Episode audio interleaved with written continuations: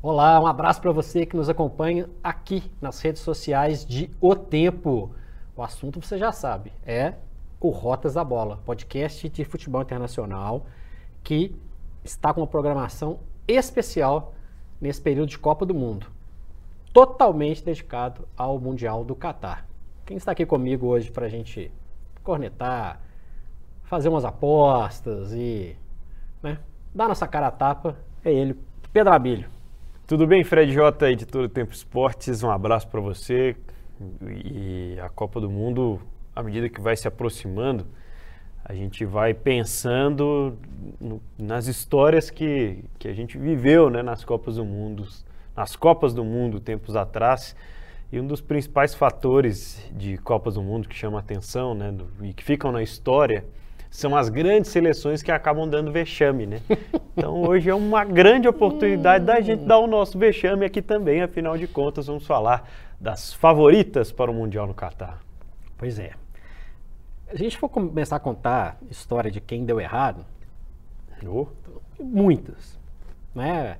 Argentina, por exemplo, ela vai estar na nossa lista ou não vai? Quem sabe?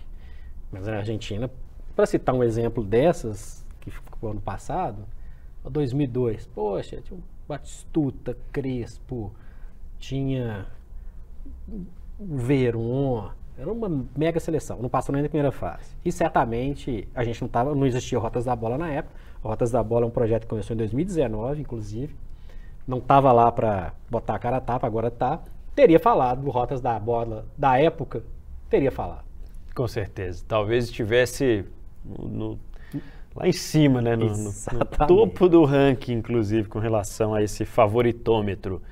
Mas vamos começar por uma das seleções que mais têm sido cotadas como favoritas por adversários, por casas de apostas que hoje ganham cada vez mais espaço no futebol, né? E muitas delas colocam a seleção brasileira como a principal, a, a, a aposta mais baixa, ou seja, aquelas, aquela menos óbvia, né, campeã mas ou a mais óbvia campeã, né? Mas a seleção brasileira realmente chega num patamar diferente com relação ao ano de 2018, Fred. O que é que, na sua opinião, faz o pessoal estar tá falando tanto do Brasil, faz do Brasil uma das favoritas para a Copa do Mundo? Bom, tem um jogador extra classe, que é o Neymar. Tem uma seleção com jogadores que atuam em campeonatos relevantes. O Neymar não, tá? O Neymar joga no campeonato de um time só nacional, tá? A Champions League é outra história, que é o campeonato relevante que o, que o Neymar participa. Importante lembrar que a gente falou nos últimos, nos últimos episódios, né, Pedro? 12 jogadores de Premier League. É um número considerável. Sim. Isso significa rodagem, significa experiência, significa capacidade de enfrentar adversidades que eles estão já acostumados jogando na Premier League. Tem um técnico com seis anos, né? Tá desde 2016 o Tite. Isso também é importante, dá uma estabilidade, dá um, um norte pro, pro, pro projeto. E tem jogadores que, se não são extra classe, como o Neymar é, são jogadores capazes de decidir partidas. Um goleiro do poste do Alisson pode decidir uma partida. Claro. Thiago Silva, zagueiro rodado, pode decidir partida. O Casemiro pode decidir partidas. Quando a gente pensa assim, pô, mas é só o atacante. Não. Quem defende também decide partidas. Então, são muitos jogadores com essa capacidade de decisão. Um deles, acima da média, provavelmente na sua última Copa, na Copa que ele pretende. É, é, é, não que ele não queria ganhar as outras, mas dessa vez ele, ele já vê um, um universo um pouco complicado daqui para frente. Porque talvez ele não vai estar em 2026. Se estiver, vai estar num ritmo físico abaixo do que ele tem hoje. Então essa empolgação, essa questão do Neymar, ela pode ser um diferencial, sim. Você falaria algum outro fator, Pedro? Bom, é, eu não sei se, se seria de fato um dos principais fatores a tornar a seleção favorita, mas eu vejo a seleção com um banco mais forte do que os últimos anos, tanto 14 como 18, para não fazer um recorte muito grande. A seleção brasileira hoje tem opções que vão além né, desse, desse 11 inicial, jogadores como o Rodrigo, por exemplo, que é um cara que está acostumado com o alto nível cada vez mais, que é um jogador de velocidade, que é um jogador muito agudo, que é um cara que tem um contra um que é diferente. O Rodrigo é um cara que entra no segundo tempo de um jogo que está empatado ali no mata-mata e pode segurar a bola, pode fazer com que a bola rode mais vezes no ataque. É um cara que pode chamar o zagueiro para o canto. É um jogador que tem esse, esse aspecto diferencial. E tem mais jogadores com a característica de vigor físico, de serem jogadores velozes para esse tipo de situação, para eventuais substituições. Então eu acho que esse é um outro fator que eu destacaria da seleção brasileira também, que a torna a grande favorita para esse, esse momento né, no Catar. Apesar de não enxergar uma diferença muito grande do Brasil com relação às outras favoritas, eu vejo a seleção brasileira hoje um pouco mais completa. Acho que essa seria a palavra. Eu, como elenco, como grupo, com todos os fatores que você citou do Tite, com o Neymar, mas vejo uma seleção com alternativas. É uma seleção mais experimentada. A Copa de 2018 levou alguns jogadores que ainda estavam num processo de amadurecimento. Marquinhos, por exemplo, o próprio Casemiro, o Fred, que eu, na minha opinião vai ser reserva, porque o Bruno Guimarães joga mais bola do que ele, mas estava na Copa. Tem jogador, o próprio Neymar. Se o Neymar tiver a cabeça no lugar, focar e quiser jogar bola, e como você disse no, no episódio anterior, né, Pedro? Tocar a bola rápido, não ficar segurando tanta bola. O Brasil é muito candidato. O Brasil é sempre candidato não acho hoje que seria o, o nossa, tá no, o Brasil tem uma, uma, Copa do Mundo no momento que tem uma coisa interessante. Não existe o hiper favorito. É, verdade. Então, isso serve para muitas coisas. Porque pode servir, inclusive, para uma, uma seleção que a gente não vai citar aqui no, nessa, nesse podcast dedicado às favoritas e que, de repente, ganha o título. Está sujeito a acontecer dessa vez, não está? Com certeza, eu acredito que sim, porque ninguém esperava que a Croácia fosse chegar à decisão em 2018 da forma que chegou, né? Foi crescendo ao longo do campeonato e a Copa do Mundo ela proporciona isso, né? Que as seleções vão ganhando corpo ao longo da competição. É uma coisa até muito interessante, né? Porque depois a gente vê vários dos jogadores dessas seleções que vão se espalhando aí pelo futebol internacional na primeira prateleira através da Copa do Mundo, né? um movimento que acontece muito no ciclo mundial. A França foi campeã em 2018 na Rússia e chega ao Catar com alguns desfalques importantes, né? Primeiro, o goleiro do Milan, né, o Mike Maignan, que foi uma ascensão assim meio que de curto tempo, né? Com pouco tempo ele conquistou um espaço muito grande e chegou a ser usado como titular na seleção antes de sofrer uma lesão e além dos volantes, né, do Kanté e do Pogba, o Pogba muito mais meia na seleção do que de fato um volante, né, um cara que aparece muito mais na criação do que aparecia, por exemplo, no seu último momento no Manchester United. A gente ainda não viu o Pogba da nova Juventus, afinal de contas, uma lesão que ele nunca consegue se recuperar, né? Mas um Kanté que funcionou como muito tempo, né, como um motor ali do meio-campo do Chelsea, mesmo sendo às vezes até o primeiro volante, né? O cara que ditava o ritmo de como iam funcionar as coisas num Chelsea campeoníssimo, né? Num Chelsea em que ele ajudou a conquistar títulos importantes também. Mas, mesmo com esses desfalques, a França tem caráter de favorita, né, Fred? Tem. É, tem o fator rodagem. Eu falei da seleção brasileira em relação à rodagem de 2014 e a França também tem a seu favor a rodagem. Uhum. A França tem o Mbappé, mais maduro, acha até que com mais sede de conquista, porque ele, né, ele tem essa coisa pessoal, né, ele quer ganhar. né? É. A França tem o, um fator que não tinha em, 2014, em 2018, que se chama Karim Benzema.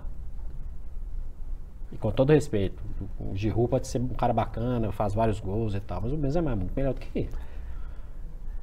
E isso é importante. Então, o Kanté é uma perda considerável considerável. É, mas o diferencial que o Benzema traz, ele, apesar de ser posições diferentes, né? Uhum. Dá uma compensada. Também, é. Dá uma compensada nessa, nessa, nessa ausência. E tem um fator também que é importante. A França de, de 2018, ela funcionava muito bem coletivamente. O Mbappé brilhou e tal, mas era uma seleção organizada. E que tinha entre os pontos fortes a boa fase do Griezmann, que não chega nessa Copa no mesmo nível que ele chegou em 2018. É um, um excelente jogador, mas que esse período entre Copas dele não foi nem um pouquinho legal. Foi mal no Barcelona. É, foi, foi mal. Porque o Barcelona também estava muito mal, né? Beleza, mas ele foi mal. Foi. Se não é culpa dele do Barcelona, não é. interessa. Ele foi mal. O retorno para o Atlético Madrid turbulento, né? Parece que tem umas coisas que só fazem aqui no Brasil, né? Mas para quem não sabe, gente, o, o contrato do, do, do Griezmann no retorno dele ao Atlético de Madrid, por um tempo, ele poderia, ele só poderia entrar no segundo tempo depois do minuto 23. É, tinha uma minutagem certa que se ele ultrapassasse por jogo, o Atlético de Madrid tinha que pagar uma multa multimilionária ao Barcelona. Né? E, francamente, é uma das coisas mais malucas. Nunca tinha visto isso. Mas agora ele chega no, no, no, final, da, no final desse início de temporada, né? Uma frase até meio maluca essa, porque a temporada está no meio. Podendo jogar mais minutos pelo, pelo Atlético de Madrid. Mas não recuperou ainda. Não recuperou ainda aquela, aquela fase brilhante, que ele chegou a ser brilhante em alguns momentos no camisa do Atlético de Madrid e mesmo na seleção francesa. Não vai ter tanto um peso de tentar carregar entre aspas, sozinho, porque eu falei que é uma equipe de conjunto, porque tem o Benzema do lado. É. E o Benzema, ele é um jogador que muitas vezes nessa temporada fez gols decisivos, é o tipo de atuação que a Copa do Mundo coroa, né? Que a Copa do Mundo precisa. Que uma seleção na Copa do Mundo depende para ir avançando, porque são atuações individuais com a pressão lá no alto, num espaço de tempo muito curto, né? Então, o, jogador ele tem que ser decisivo hoje e daqui a dois dias, e depois em três dias tem que ser decisivo de novo, e são jogos de mesmo nível, assim, em termos de, de pressão, né? Até que ponto os desfalques do Kanté e do Pogba, Fred, diminuem a França no, no percentual de favoritismo? Tira um, tira um pouco, viu, Pedro? Assim, o, o Pogba menos, porque o Kanté era muito mais motor do time do que o Pogba era. Agora, é um time que tem, é, tem um comando do mesmo treinador há muito tempo, Deschamps, que é um desses raros casos de treinador campeão com jogador e, é. e técnico. É um jogador que conhece muito esse grupo, é um jogador que tem um, um, conhecimento muito, muito legal do futebol francês, é um grande líder. A França não chegou em 2018 como favorita foi brilhante, maravilhosa? Longe disso também, mas foi eficiente. E o Kanté é um cara muito eficiente. Então, quando perde o Kanté, dá um. Vamos tirar que tirou 15%? É um número aqui aleatório. Sim, sim. Mas é, é por aí. Porque é parte grande, né? Nesse, é parte grande. Nesse processo, sem dúvida alguma. Fred, quem mais estaria nessa mesma prateleira? Talvez, eu não sei se daria para colocar, né? Outras seleções, não sei nem se Brasil e França estão na mesma prateleira, na sua opinião. Eu colocaria nesse. Nesse primeiro pacote. Eu colocaria a Argentina. A Argentina. Porque tem um cara que quer ganhar essa Copa. Esse cara quis ganhar a Copa América ganhou. Né? No, no ano passado. E é a última Copa do Messi os jogadores jogam pelo Messi. A seleção argentina, no período pré-Copa, teve uma grande invencibilidade. É um, é, um, é um time totalmente brilhante? Não. Tem algumas, alguns pontos baixos. A, a, a zaga é meio confusa. É, às vezes o setor de criação fora Messi não funciona da maneira como deveria funcionar. Tem alguns senões nesse, nesse processo da seleção da Argentina. Mas tem o Messi. É a última Copa do Messi. É a chance dele coroar a carreira dele com uma coisa assim. É... Cara, a gente sabe como os argentinos são em relação ao Maradona. O Messi em clubes, depois vamos chamar de falando blasfêmia, tá? O Messi em clubes, ele é superior ao Maradona. Pegar, recorta a carreira dos dois. A quantidade de Champions League que ele ganhou, a quantidade de é. títulos nacionais, internacionais também, com, com, com Barcelona. E ele não ganhou nada como coadjuvante, né, Fred? E é daqui que eu vou resolver e tal. Até temporada o cara fez 90 gols na temporada. Ele, ele é mesmo no, no, início do ciclo mais vitorioso, recentemente do Barcelona, o Messi era muito jovem e já resolvia a parada. Ele fez gol de cabeça em final de Champions League. No Van der Sar, que é um... Van der Sar cara, e... Dois metros tinha o quê? 20, 22, 21 anos. É o Messi, gente. O Messi pode. Vou tentar fazer. Obviamente você deve, né? É, é difícil fazer isso, mas dá pra gente pensar.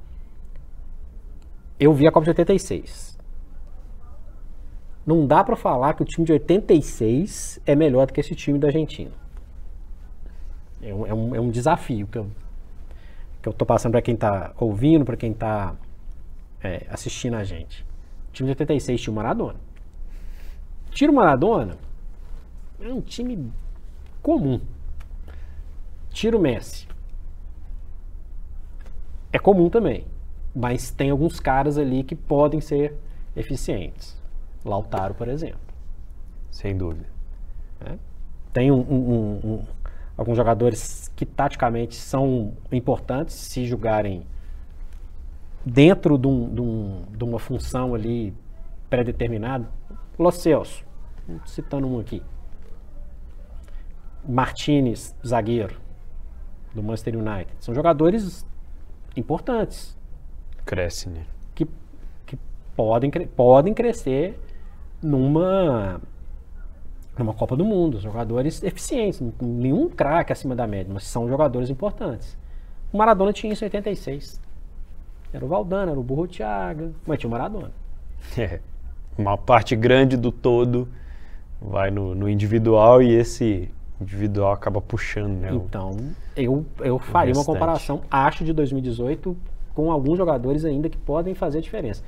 Acho melhor. A, a Argentina pré-86 patinou o tempo inteiro. A Argentina pré-2022 vem num bom nível. Campeão da Copa América, fez a eliminatória super ok. Ganhou da Itália, né? A finalíssima. Sim. 3 a 0 né? E o Messi talvez não precisar de fazer gol de mão para classificar numa, é, no mata-mata de, de Copa do Mundo, viu, Pedro? É, esse o panorama, né, com as favoritas, a gente segue falando sobre isso no Rotas da Bola especial da Copa do Mundo. É o Rotas da Bola na Copa do Mundo. Esse aí é craque. Caramba, joga muito. Gênio. Simplesmente gênio. Quem disse que você precisa ser craque para mandar bem em campo? Com a Estrela Bet, você joga em todos os esportes e mostra o seu talento. É fácil de jogar e todo mundo pode ganhar. Mostre que você tem estrela. Venha para a Estrela Bet. Jogou, brilhou. Rotas da Bola, episódio 3, falando sobre as grandes favoritas para a Copa do Mundo no Catar, que começa dentro de alguns dias e hoje a gente pode estabelecer algumas outras seleções aí no pacote de seleções que, se campeãs, não iriam surpreender tanto a gente assim, né, Fred? Você colocaria a Inglaterra nesse, nesse pacote aí? Colocaria. Corre por fora. Uhum. Corre bem por fora. Já, já teve momentos melhores nesse período entre Copas. Verdade. Bem melhores, por sinal. Mas a gente está falando de uma, uma, seleção semifinalista em 2018, atual vice-campeã da Eurocopa, mas foi um desastre na Liga das Nações, né? terminou em último no seu grupo, foi rebaixada para a Liga das Nações B, num período também de muitos testes do Southgate. Né? O primeiro jogo ele não foi muito bem, ele começou a, a rodar um pouco e nitidamente fazer teste para a Copa do Mundo, que não justifica. Foi muito mal. Foi muito mal. tomou um passeio da Hungria, né? Jogos horrorosos, né? Jogadores que fizeram uma Copa razoável e eficiente em 2018 despencaram. Maguire, por exemplo, né, que virou motivo de piada no Manchester United. O próprio Walker, que exerceu uma, uma função importante na Copa de, de 2018, atuando às vezes como lateral, às vezes como um terceiro zagueiro, se contundiu. A lateral esquerda é um, é um problema, mas tem um lado bom dessa história também. Phil Foden floresceu o futebol dele, jovem jogador, bom jogador, jogador muito técnico, jogador de, de é, é, é boa, boa, boa, definição, jogador que dá muitas assistências. O Bellingham é um jogador do Borussia Dortmund que sempre que jogou muito bem, eficiente. Calvin Phillips não jogou a Copa de 2018. Saiu do Leeds e foi para o Manchester City. Contundiu. É.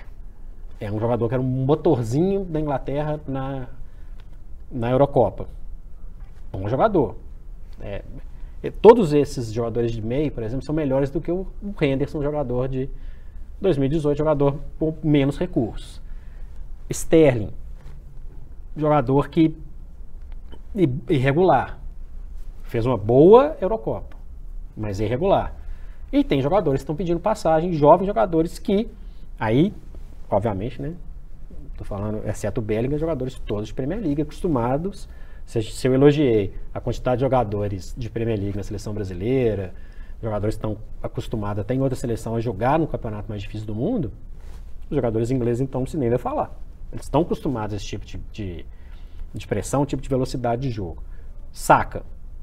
Já não é mais um menino que perdeu um pênalti lá na final da Eurocopa. Rashford. Ficou um pouco em baixa. Muita pressão, né? O outro que perdeu o pênalti na final reaparece com a possibilidade de fazer uma Copa boa. É, Sancho tem, é, tem potencial, não desabrochou ainda. Mas quem sabe a Copa do Mundo é um, um, um caminho para isso. Acho que tem uma estabilidade no gol. O Pickford, goleiro de 2018, é irregular. Pope foi testado e também não dá para cravar. Mas é a quantidade de nomes que eu falei aqui prova que é uma seleção experiente, rodagem, uma seleção que decidiu algumas competições recentes mas tem o peso do negativismo. É. Na hora de decidir, falha, na hora de decidir tem o peso da disputa de pênaltis, na hora de decidir tem um mundo nas costas, ah, o país criador do futebol, só tem um título, só ganhou um título em casa e por aí vai. Então tem esse peso que tem que jogar. Tem jogadores maduros para superar isso. Corre por fora. Vai ser uma surpresa maior do mundo se for campeão? Na minha opinião, não pelo retrospecto recente. E tem um aspecto também, o, o, o, Peter e o Fred, de The Time Sports, lá na Inglaterra, uma hora dessas, não tem unanimidade com relação ao Southgate também, né? Foi muito criticado nesses últimos anos, acho que principalmente da Nations League para cá, né? Muito criticado. Muito criticado por não conseguir, mesmo tendo vários talentos à disposição, montar um time competitivo, um time capaz de decidir um time capaz de, não falaria de encantar, que acho que é um pouco exagero, mas um time que, com as peças que ele tem em mãos, mostrar algo mais do que ele mostrou na Liga das Nações. O grupo era Alemanha, Itália, Inglaterra e Hungria. Não era um grupo fácil, mas ficou em último. A Itália nem está indo para a Copa. Hungria nem está indo para a Copa. Alemanha num processo de transição. Dava para fazer algo mais. Ele tem jogadores à disposição. Ele tem jogadores, ele tem que saber como montar esse time. Ele tem o Grealish, por exemplo, que eu não citei antes. Ele é o Messi? Não é. Mas é um jogador importante, jogador de poste de bola, jogador técnico, jogador habilidoso, jogador de forte. Dá para falar que seria uma zebra se ganhasse? Não, de forma alguma. Pode falar até uma surpresa. É. Mas zebra, zebra. acho que é muito tem muitos valores individuais realmente a seleção inglesa. Eu vacilei, Fred, porque eu tive essa ideia né, da gente colocar aqui, ah, vamos ranquear agora as favoritas, cada um faz o seu, seu ranking aqui, a gente compara, tenta chegar num acordo. Mas eu devia ter pensado antes, né? Porque agora eu vou, vou passar aperto para se vira. fazer aqui Se vira. o meu favoritômetro com as seleções. Nós temos aqui cinco postos, né, para colocarmos as favoritas a ganhar a Copa do Mundo. Você prefere fazer do quinto para o primeiro ou do primeiro para o quinto? Primeiro pro quinto, vamos do lá. primeiro para o quinto, né? Então, é primeiro, o mais favorito, na minha opinião, é o Brasil, à frente da França, campeã do mundo em 2018.